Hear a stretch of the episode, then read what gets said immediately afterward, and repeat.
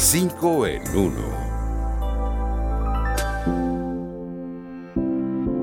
Tu doctor en casa. El uso masivo de tapabocas disminuye la propagación del coronavirus. Es común hoy en día ver a la gente por la calle con la cara cubierta. Y usted preguntará, ¿por qué? La razón más importante es que las autoridades sanitarias descubrieron que el COVID-19 se transmite de persona a persona a través de las gotas que salen de la nariz y de la boca. ¿Qué necesitas para fabricar mascarillas artesanales en casa? Basta con una prenda de ropa usada. Es necesario cortar un rectángulo de tela y dejar cuatro tiras para atarlas en tu cuello y la cabeza. Diferentes estudios han concluido que el uso de mascarillas en público es la forma más económica y efectiva de combatir el contagio del coronavirus. La naturaleza nos enseña. El ciclo de invierno que comienza el primero de mayo es el momento ideal para la siembra de alimentos en Venezuela. El maíz es el cultivo estrella del sector agrícola vegetal en el país.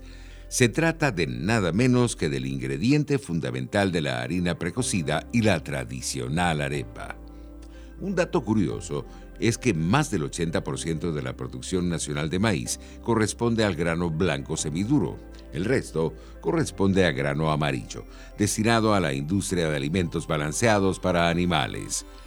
De maíz amarillo y de maíz blanco se hizo su carne.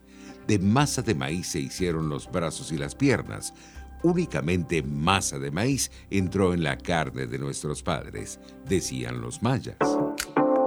El corotero. La reparación de filtraciones en época de lluvia y en medio de la cuarentena puede ser un problema. Nada más molesto que una gotera constante en el techo de la casa, más aún en plena época de coronavirus y justo cuando todos debemos quedarnos en nuestro hogar. Y ustedes preguntarán, qué hacer. Primero, en casas con techos de planchas de zinc, esta situación por lo general responde a los tornillos de fijación. Si el goteo de agua es por un pequeño agujero, cubrir el orificio con fluido asfáltico o cemento plástico suele ser suficiente. Si la zona afectada es de gran tamaño, lo mejor es sustituir la lámina completa.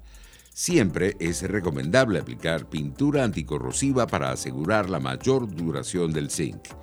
Por allí suelen decir que el cielo es el límite si tienes techo sobre tu cabeza. El yerbatero.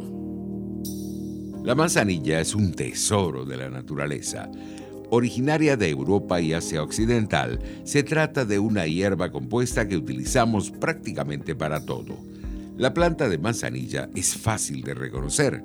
Crece hasta 50 centímetros de altura, tiene un tallo delgado, con hojas de color verde claro y flores similares a las margaritas, con un olor característico, aromático y agradable.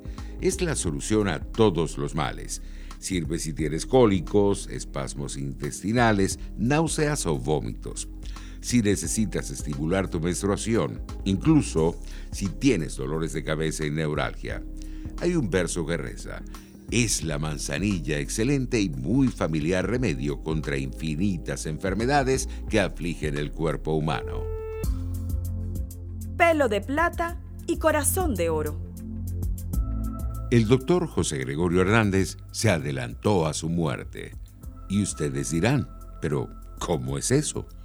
Ese mismo día, le confesó a un amigo que había ofrecido su vida por la paz mundial luego de conocer la firma del Tratado de Versalles que puso fin a la Primera Guerra Mundial.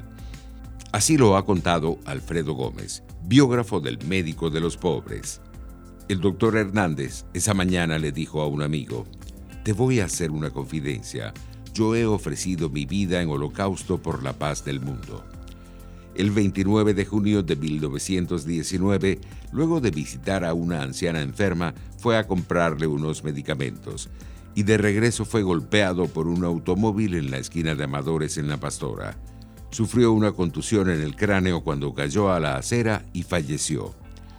101 años después de su partida, el doctor José Gregorio Hernández logró llegar a los altares de los venezolanos. Hasta aquí 5 en 1. Nos vemos.